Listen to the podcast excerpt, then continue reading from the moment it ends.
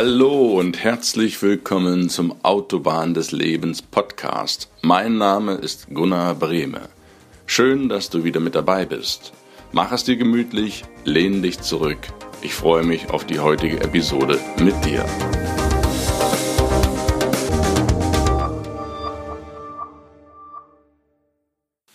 Hi, ich grüße dich. Willkommen zurück und schön, dass du wieder zuhörst. Heute geht es um das spannende Thema Studieren oder doch lieber probieren. Bevor wir einsteigen, ganz kurzer Rückblick auf den letzten Podcast Abitur. Wann solltest du Abitur machen und ist das Abi auch etwas für dich? Die Entscheidung, ob du Abitur machst, kannst nur du treffen. Und du solltest sie auch nur dann treffen, wenn du zwei Voraussetzungen erfüllst. Erstens, Dir fällt das Lernen sehr leicht. Und zweitens, du hast mindestens ein bis zwei Fächer, in denen du gute Noten aus dem Ärmel schüttelst, ohne dich großartig anzustrengen. Das sind aus meiner Sicht die zwei Grundvoraussetzungen für ein Abitur. Es ist heutzutage so, dass die Schüler als Zehnjährige Ende der vierte oder als Zwölfjährige Ende der sechsten Klasse entscheiden müssen, ob sie zum Abitur wechseln. Das finde ich persönlich extrem früh und es stellt sich oftmals hinterher nach zwei, drei, vier Jahren heraus, Mensch, das ist es ja doch nicht gewesen, das wollte ich gar nicht. Guter Grundschüler und dann geht's bergab Richtung zehnte Klasse, wenn du auf dem Gymnasium bist. Die Anforderungen sind sehr viel höher und dir vergeht auch ganz schnell der Spaß, wenn du da etwas machst, was dir im wahrsten Sinne auch keinen Spaß macht, dann lass es lieber. Lerne einen Beruf und versuche die Tätigkeit zu finden, die dich später im Leben glücklich macht, mit der du dann anderen Menschen einen großen Dienst erweist, dann wirst du glücklich. Abi nur für diejenigen, die es wirklich wollen. Und wenn du merkst, du bist schon im Gymnasium, damals war alles Roger in der Grundschule, Grundschule, und du stellst jetzt in der achten Klasse fest, Mensch, ist doch nicht so, wie ich das dachte, dann sei ehrlich zu dir und geh runter. Und auch ihr, liebe Eltern, nochmal der Hinweis, die Bitte, zwingt eure Kinder nicht zum Gymnasium, nur weil das heutzutage in ist oder weil ihr euch erhofft, dass nur damit bessere Chancen bestehen für die Berufswelt. Das ist mittlerweile überholt. Wir leben in einem ganz anderen Zeitalter der Informationen, die auch weniger guten Schülern die nicht unbedingt schlechte Menschen sind, die Möglichkeit eröffnen, dort auch tätig zu sein. Das soll es fürs Abitur als Wiederholung gewesen sein. Wenn du den Podcast nicht hören konntest, dann lade ich dich ein, das einfach zu tun. Du findest es auf den Links, die ich in den Show Notes reingedruckt habe.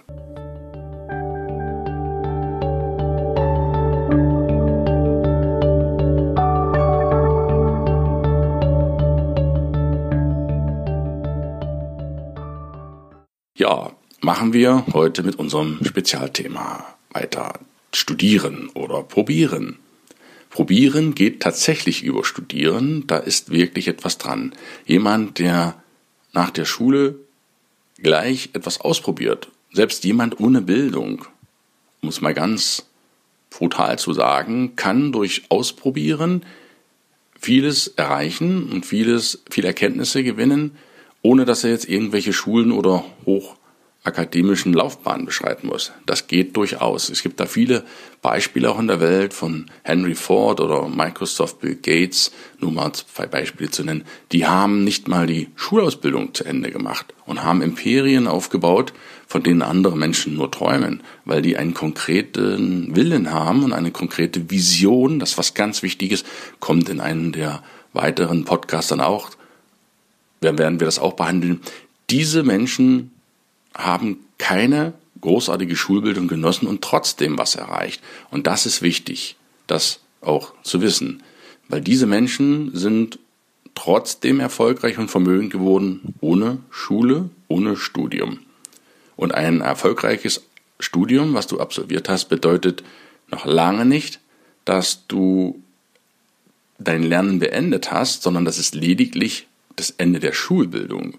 Die Bildung fürs Leben, das Lebenswissen, die hast du mit dem Studium trotzdem noch nicht. Du bist ein, ja, ich nenne es mal älterer Schüler. Der hat die Schule, das Abi und jetzt die Universität, aber alles nur Grundwissen. Das richtige, echte Lebenswissen, das bekommst du auch nicht im Studium. Falls du dir das daraus erhoffst, da muss ich dich leider enttäuschen, dann überlege es dir ganz ehrlich, und sage, bevor ich jetzt die Zeit irgendwie rumkriege oder das dein Beweggrund ist, dass du, weil du nicht richtig weißt, was du tun sollst, ach, dann studiere ich dann einfach mal und gucke mal, was sich dann ergibt. Das ist aus meiner Sicht nicht der richtige Weg. Damit verplemperst du Zeit. Und zwar Lebenszeit. Bedenke, ein Studium dauert mindestens, ja, drei bis fünf Jahre, mindestens. Und das kostbare Lebenszeit, die ist unwiederbringlich. Und wenn du nach fünf Jahren feststellst, Mensch, Studium ist doch nicht so das für mich, dann solltest du im Vorfeld lieber mehrere Jobs ausprobieren und schauen, was bedeuten die für mich? Finde ich da vielleicht mein Lebensglück? Fühlt sich das richtig an? Dann mache lieber das. Und dann rate ich dir vom Studium auf jeden Fall ab, wenn du es nicht ganz klar weißt, was du nach dem Studium machen willst.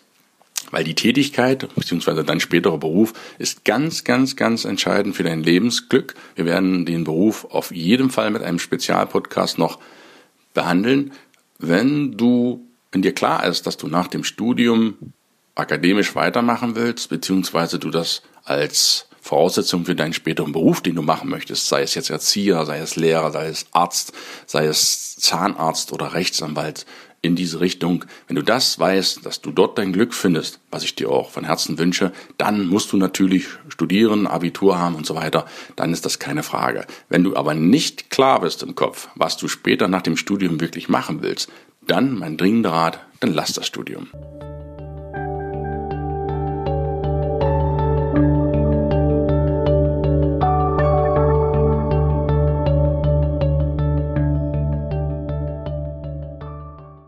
Okay, für alle diejenigen unter euch, denen, denen es jetzt klar ist, dass sie nach dem Studium ihren Traumberuf ausüben wollen, können das auf verschiedene Wege tun. Es gibt sozusagen die kleine Uni, das ist die Fachhochschule, und die große Uni, das ist die richtige Hochschule oder Universität genannt.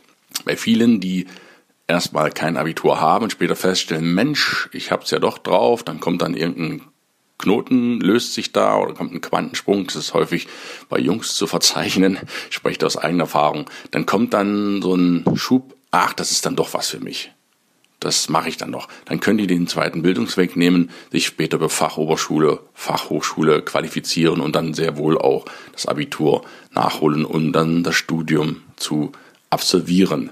Zum Eintritt in die Universität musst du dich einschreiben. Das ist der sozusagen Vorgang der Immatrikulation. Teilweise brauchst du auch ein praktisches Jahr im Vorfeld, bevor du überhaupt beginnen kannst zu studieren. Und sehr oft gibt es auch einen Numerus Clausus. Ich möchte dir die Episode, die mich persönlich betroffen hat, dazu auch erzählen. Es war im Jahr 1989, genau, das war viel, also in die Wendezeit, direkt in die Wende war ich im Gymnasium in Lutherstadt-Wittenberg. Da mussten wir uns bewerben für den späteren Studienplatz mit dem Zeugnis der 11. Klasse. Und der 11. Klasse hatte ich, das ist jetzt keine Angeberei, 1,2. Das ist, fand ich damals ein recht guter Schnitt und habe mich in Leipzig an der Universität für Tiermedizin eingeschrieben, weil ich Tiermedizin studieren wollte. Und ich bekam dann wenige Wochen nach meiner Bewerbung eine Absage. Begründung zu schlechte Noten. Und das ist wirklich kein Scherz. Das war für mich damals total niederschmetternd, dass ich mit diesen vernünftigen Noten, wie ich es jedenfalls dachte, nicht studieren konnte. Aussage war auch, 1,0 war Mindestvoraussetzung zur damaligen Zeit und selbst 1,0er hatte man wie Sand am Meer. Sprich, es waren so viele Bewerbungen, selbst mit 1,0, dass ich mit diesem Anführungsstrichen schlechten Zeugnis von 1,2 keine Chance hatte. Ja, was habe ich dann gemacht? Ich habe mich erstmal tierisch geärgert und war auch relativ niedergeschlagen, das gebe ich ganz offen zu. Und habe dann gesagt, ja, irgendetwas mit Tieren möchtest du weitermachen und hatte mich dann für Berufsschullehrer für Tierproduktion eingeschrieben. Das bedeutete aber, dass ich einen, ja, ein praktisches Jahr auf der LBG damals noch, das ist die Landwirtschaftliche Produktionsgenossenschaft, dass ich dort ein praktisches Jahr absolvieren muss. Das habe ich dann in der nach Ende des Abiturs 1990 auch gemacht. Und dann stellte sich heraus, nach zwei Wochen, dass die LBG zum Ende des Jahres 1990, du musst wissen, da war die DDR gerade im Untergang und die neue Bundesrepublik wurde geboren, am 3.10.1990. Genau in dieser Zeit ging die LBG ja, den Bach runter. Und damit war mein praktisches Jahr wieder gefährdet und durch viel Glück und Beziehungen bekam ich dann eine Ausbildungsstelle auf einem landwirtschaftlichen Betrieb in Niedersachsen in Ostfriesland, wo ich dann auch mein praktisches Jahr beenden konnte. Dann war das Ganze natürlich für mich wieder so, dass ich mich nach anderen Möglichkeiten umgesehen habe und die Universität Göttingen, die erschien mir als sehr angenehm und dort habe ich mich dann wieder beworben. Und dann gibt es auch einen Numerus Clausus, das ist auch ganz wichtig. Der gibt vor, welchen Notendurchschnitt du haben musst, um eine bestimmte Studienrichtung an der Universität belegen zu dürfen. Das war damals in Göttingen im agrarwissenschaftlichen Bereich relativ einfach. Da gab es gar keinen. Also ich konnte sich jeder im Prinzip einschreiben. Wenn du Medizin studieren wolltest an der Universität in Göttingen, dann musstest du natürlich auch einen entsprechenden Numerus Clausus vorweisen. Soweit der Exkurs für die Einschreibvoraussetzungen, Immatrikulation. Wenn du das alles geschafft hast, dann bist du an der Universität eingeschrieben und kannst loslegen. Dann geht dein Grundstudium los. Heute nennt man das Bachelor hat mit dem Bachelor im Fernsehen, der sich mit Frauen auskennt, natürlich nichts zu tun. Das ist, mag sein, dass so mancher Bachelor-Student sich auch mit Frauen auskennt. Das möchte ich hier äh, nicht unerwähnt lassen. Dennoch, der Bachelor ist sozusagen das Grundstudium im damaligen Sinne gewesen. In der Regel, bei uns war es im Bereich Landwirtschaft, waren das vier Semester. Vier Semester, die Semesterzahl musst du immer durch zwei teilen, dann kommst du in die Jahre. Das entspricht also zwei Jahren. Das Grundstudium ist oder war bei uns in aller Regel eine Wiederholung des Abiturs. Das betrug ja auch zwei Jahre und in etwas abgespeckte Versionen, teilweise andere Fächer oder Fachrichtungen, aber so 80 Prozent war das eine Wiederholung des Abiturs, des Grundstudiums. Nach dem Grundstudium geht's dann weiter in den Master heutzutage, beziehungsweise bei uns in das Hauptstudium. Und hier trennt sich so die, die, nicht die Spreu vom Weizen, aber die Spezialisierungen gehen dann los.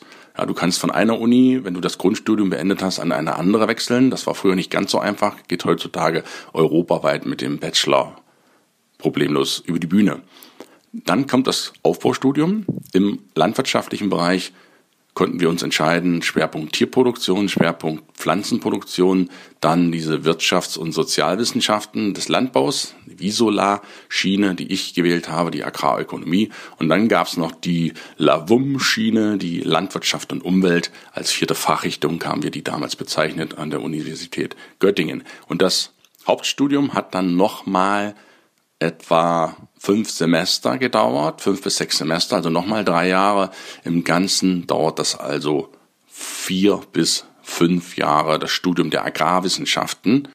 Wenn du Mediziner bist, dann dauert das Ganze durchaus 13 Semester. Wir sprechen dann schon durch zwei geteilt von sechseinhalb Jahren deines Lebens, die du nur im Studium verbringst. Das muss man auch ganz klar sagen.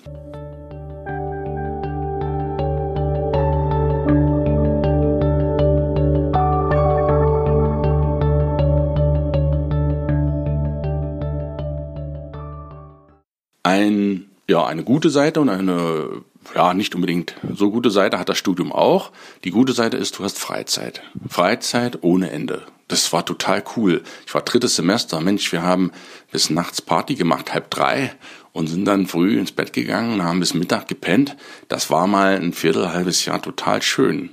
Aber ich sag dir, der Tag ist komplett auf den Kopf gestellt du hast dann eine Klausur morgens um acht und denkst, was soll ich denn mitten in der Nacht aufstehen und meine Klausur schreiben?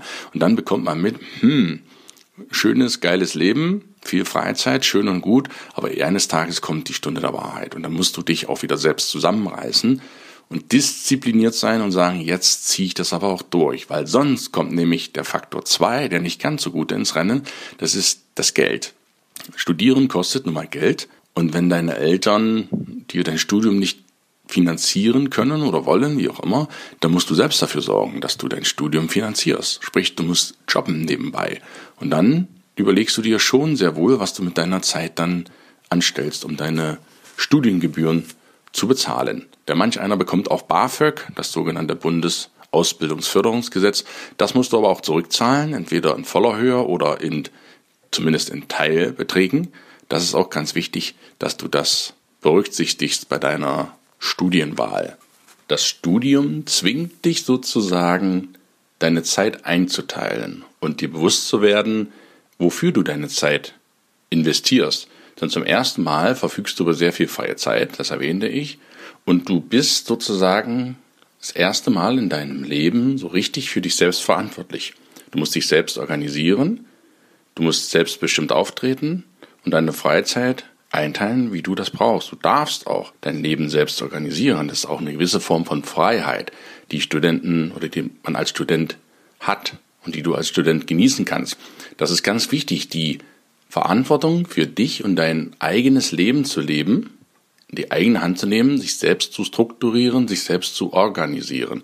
Du hast die Chance, erwachsen zu werden. Das beginnt im Studium insbesondere. Du musst auf eigenen Beinen stehen und dein Leben meistern und wissen, was du willst und vor allen Dingen auch wissen, wie du deine kostbare Zeit einteilst. Und insofern ist das Studium neben der freien Zeit und dem, der Möglichkeit auch Stipendium zu bekommen oder auch jobben zu gehen, die erste Möglichkeit für dich im Leben, so richtig selbstbewusst zu leben. Und das ist ein ganz großer Vorteil, Eigenverantwortung im Leben zu übernehmen. Das finde ich im Studium ganz toll, das dort auszuführen.